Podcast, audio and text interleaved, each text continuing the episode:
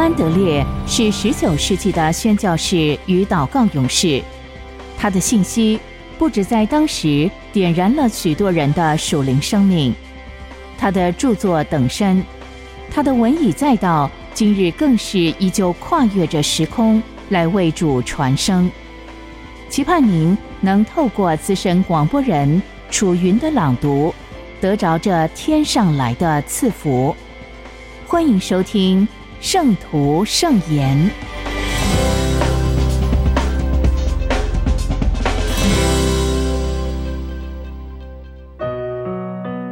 新生命，凭着感觉生活。格林多后书五章七节，我们行事为人是凭着信心，不是凭着眼见。约翰福音。十二章二十九节，那没有看见就信的有福了。约翰福音十二章四十节，我不是对你说过，你若信，就必看见神的荣耀吗？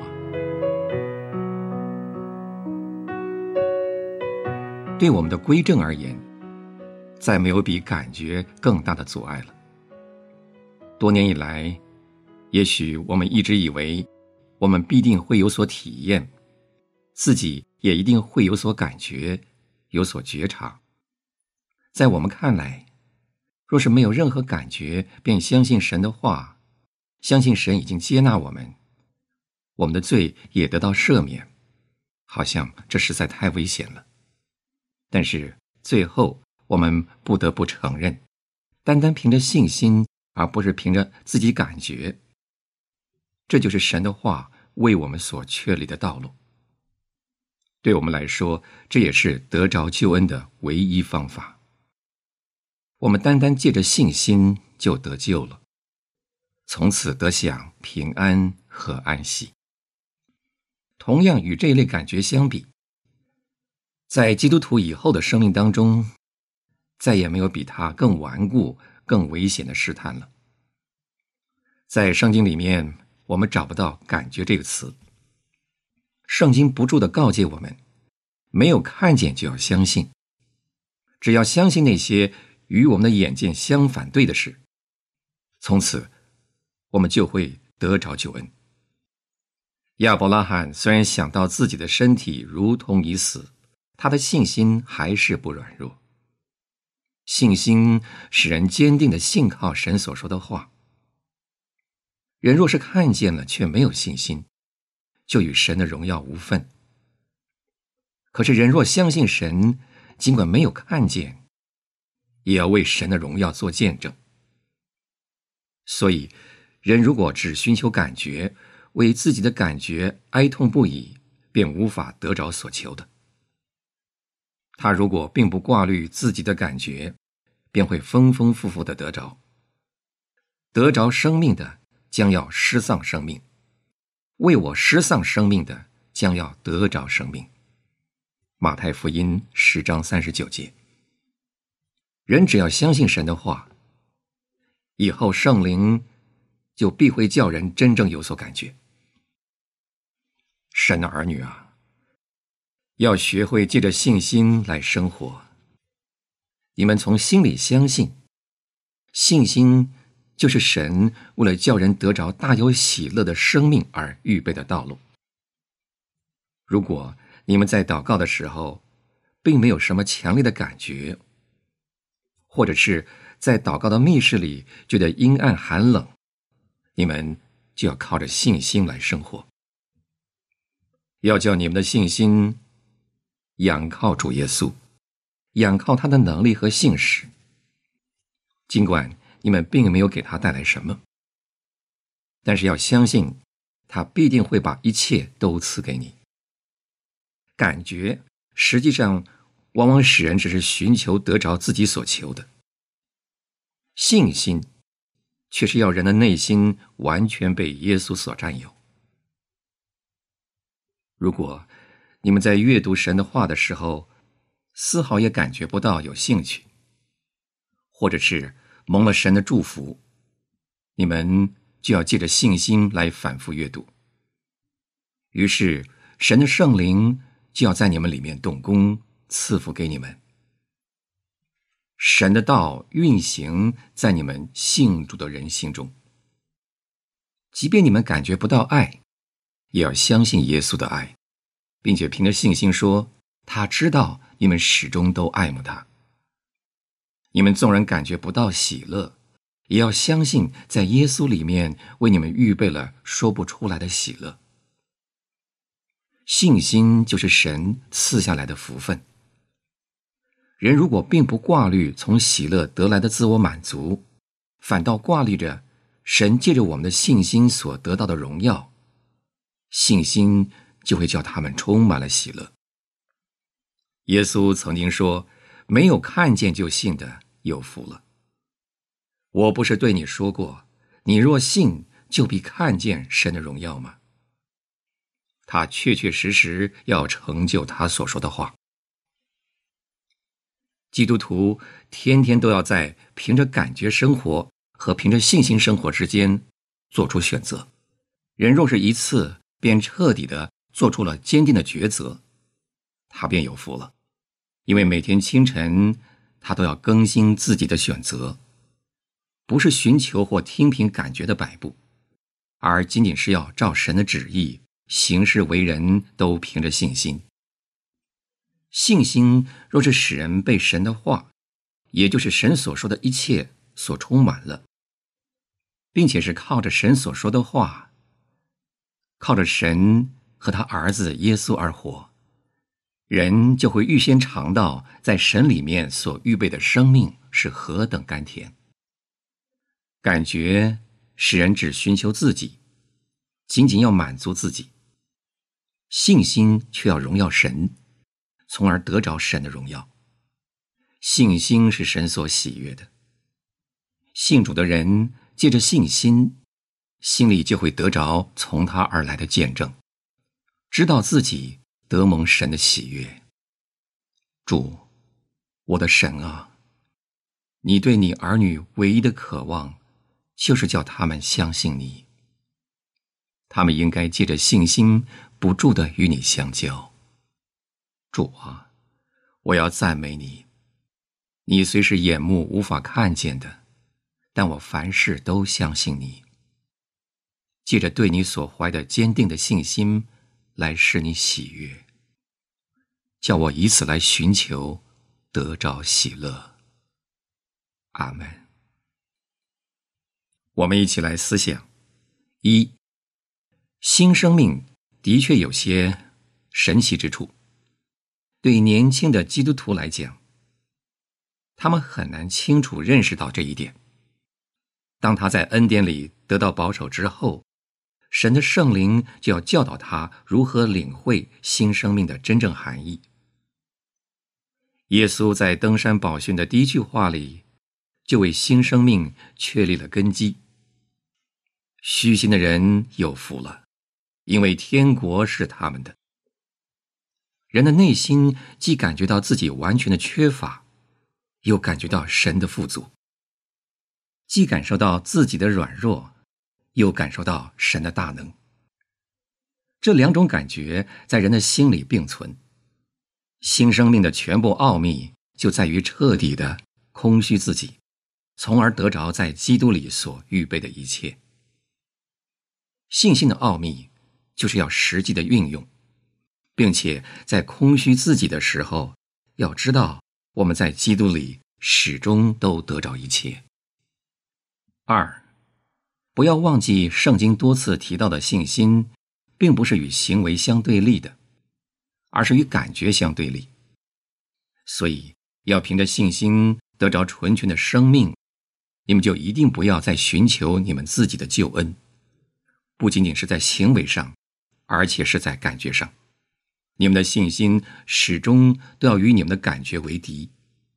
你们的感觉若是说，我自己里面实在是罪恶深重，内心愚昧、软弱无能、渺小可怜，这个时候，你们的信心就要说，在基督里面，我变得圣洁了，充满了光明，成了刚强的人，从此变得富足，充满了喜乐。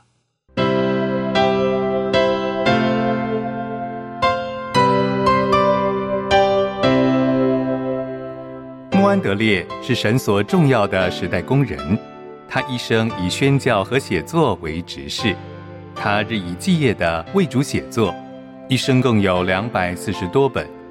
从十九世纪以来，他的文字一直不断的影响着历代信徒，成为全球非常重要的灵修小品。这一刻，就让你我继续来聆听由资深广播人楚云所诵读的。圣徒圣言，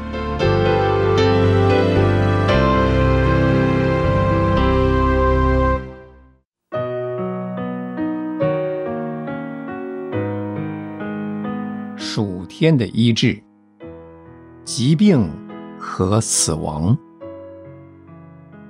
诗篇九十一篇三节五到六节十六节。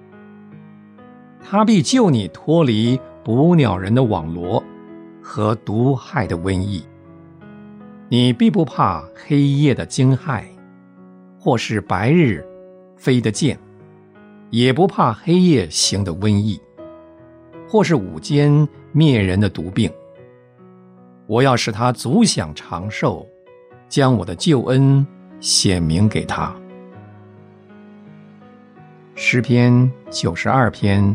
十四节，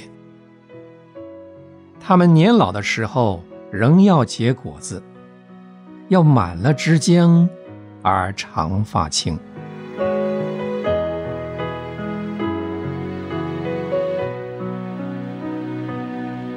有人常对使徒雅各所写的“出于信心的祈祷，要救那病人”这句话表示异议。假如我们拥有祈祷永远得医治的应许，怎么还不免一死呢？又有人进一步发问：病人该如何知道已经为他定了一生时间的神是否决定他该死于这场疾病呢？果真如此，那么祷告岂不是不必要，甚至求医治？也是犯罪。在回答这些问题之前，我们先注意，这种意义不但涉及那些相信耶稣是神医的信徒，也涉及神的话语本身，以及雅各书及其他地方都清楚载明的应许。虽然神的应许有些地方我们难以明白，却也不能任意予以更改或限制。也不能坚持在相信之前一定要获得清楚解答才肯接受。我们一开始便要不加抗拒的领受，因为唯有这样，神的灵才能教导和光照我们。当然，在开始的时候，对于教会长久忽视的属天真理，要完全明白是有困难。我们只能逐渐的辨明它的重要性和意义。等到我们凭信心逐渐领受了，圣灵就会赐下新的亮光。我们要记住，教会是由于不信才丧失属天的医治。圣经的真理不应该依赖其他而得着，但要凭信心仰望圣灵的光照。凡是预备顺服神话语的正直人，在黑暗中有光向他发现。有了以上这些前提，就可以探讨前面所说的意义。第一，对第一种意义比较容易回答。圣经为一般人的寿命定下七十或八十年的期限。接受耶稣为神医的信徒，对于神话语如此宣告，应该满足了。人。仅可期望七十或八十年的寿命，而不必过于奢望。另外，有信心的人应该将自己放在圣灵的引导下。如果有什么事阻止他活到七十岁，也应该能辨明神对他的旨意。正如在世上一样，天上的每件法则也有例外。按照神的话语，不论出自耶稣或是雅各，我们都可以确信，我们的天父希望看到他儿女健康良好，可以多为他效劳。根据同样理由，只要我们承认罪恶，凭信心祈求医治。他愿意立刻使我们摆脱疾病的枷锁。对那些与主同行、充满由属天医治带来的能力、身处于圣灵影响之下的信徒来说，当离世的时候来临，他不必死于疾病。那时候，信徒之死就是在基督耶稣里睡了。对他而言，死亡只是疲倦后的睡眠进入了安息。以弗所书里面所说的“使你得福，再世长寿”，是对我们这些活在新约之下的人说的。信徒越能明白救主代替我们的软弱，就越能自由自在的按字面要求实现以下这些应许。诗篇九十一篇说。我要使他足享长寿。九十二篇说，他们年老的时候仍要结果子，要满了枝间而长发青。第二，同样的经文也可以用来回答第二种意义。病人从神的话语可知，在他们承认自己的罪之后，应允他们信心的祈祷。这不是说。他们可以免除其他的试探，但就疾病来说，由于他所袭击的是已经成为圣灵居所的殿，所以就必得医治。病人尽可切求医治，好让神的力量在他身上彰显，自己也能服侍他，成就他的旨意。他就是这样紧紧抓住神的旨意。至于那些还没有启示出来的，也知道神会叫那与他同行的仆人明白。请记住，所谓信心，不是一种逻辑推论，以为神非得按照应许来行事。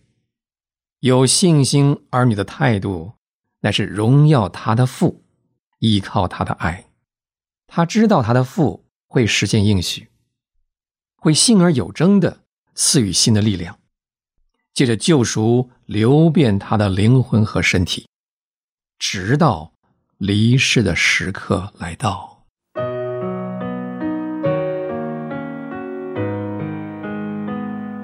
属天的医治，圣灵是医治的灵。哥林多前书十二章四节、九节、十一节。恩赐原有分别，圣灵却是一位。又有一人蒙这位圣灵赐他信心，还有一人蒙这位圣灵赐他医病的恩赐。这一切都是这位圣灵所运行，随己意分给个人的。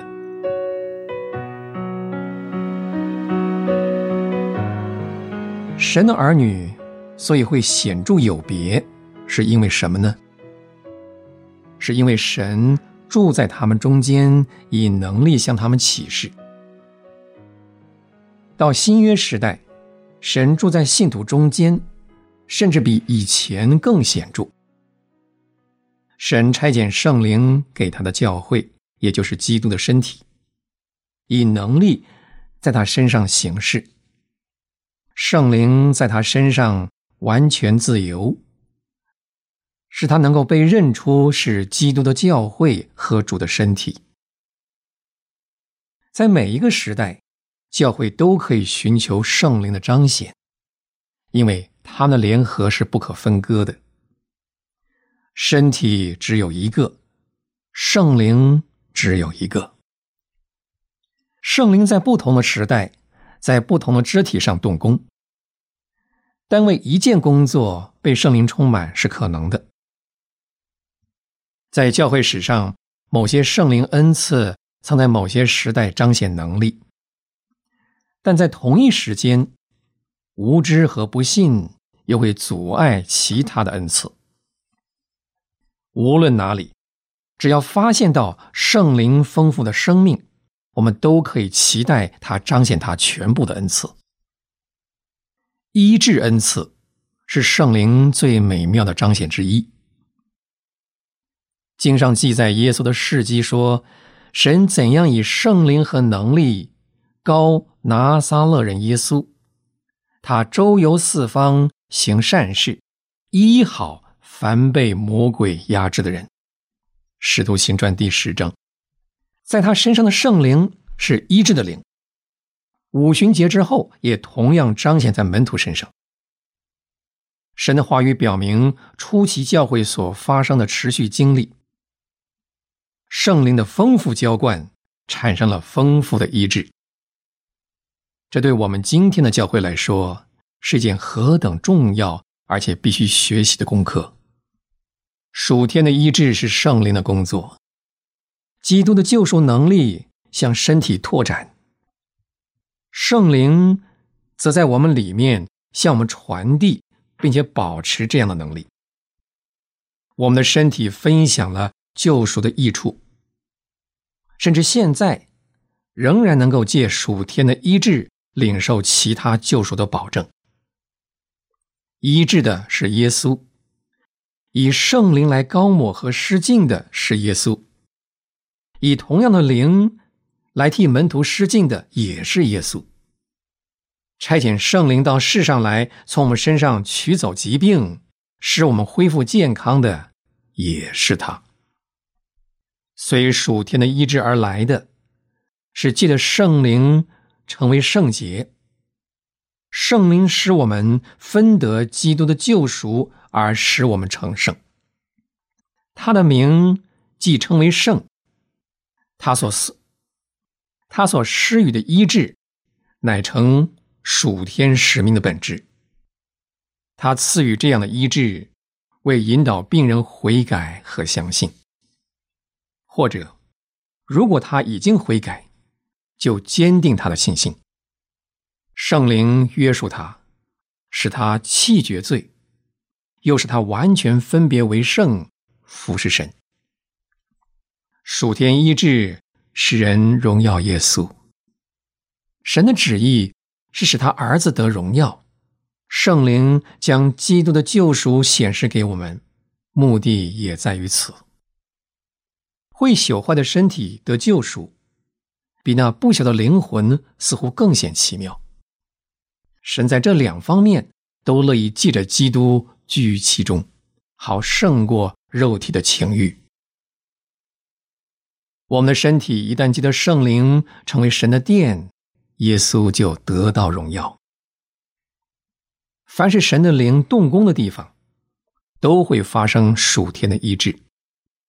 宗教改革家以及其他蒙神呼召到世界各国服侍他的人，都可以在他们生命中找到属天医治的例证。但是到如今，仍有许多随圣灵浇灌的应许还没有实现。我们且怀着圣洁的盼望，求主在我们身上成就他的应许。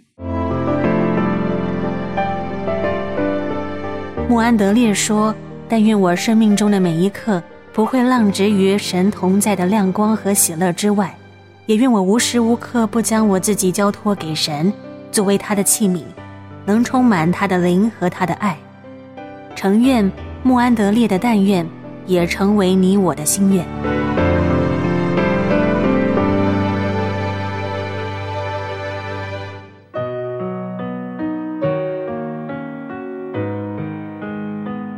交通的秘诀，基督在我里面。格林多后书十三章五节，岂不知就有耶稣基督在你们心里吗？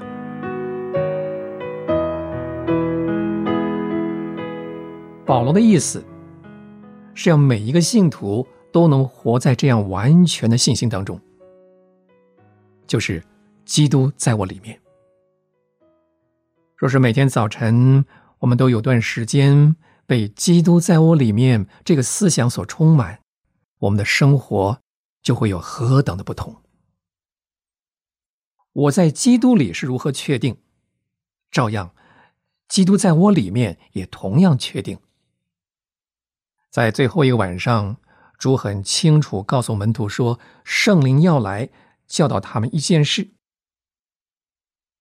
首先是借着神的能力，我们所有相信的人都已经与基督一同定死，又与他一同复活。但这件事是不容易认识的。基督徒需要信心接受神的话，这样圣灵就要引导我们进入一切的真理。请今天就花时间在祷告里认识这个福分。也支取这个福分。保罗在以弗所书第三章十六节的祷告里，何等清楚表示这个思想。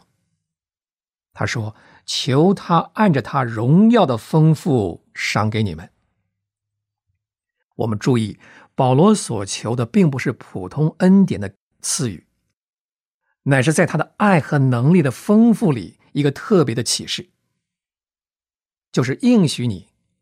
借着他的灵，用能力叫你里面的人刚强起来，好使基督因着信住在你们心里。你是否已经抓住这个应许呢？基督徒的确能经历被神一切丰满所充满。弟兄姊妹，保罗曾说：“我在父面前屈膝。”这就是得着这个福分的唯一的道路，在内室里花时间认识基督住在我里面，对自己说：“我在以往经历这个太少了，但是我要呼求神，仰望他在我里面做成他的工作。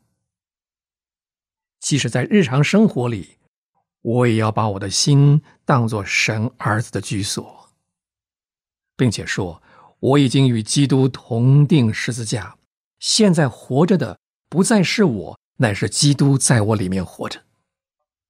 唯有这样等候、祈求和祷告，基督所说住在我里面，我也住在你们里面，这些话才能成为我们每一天的经历。”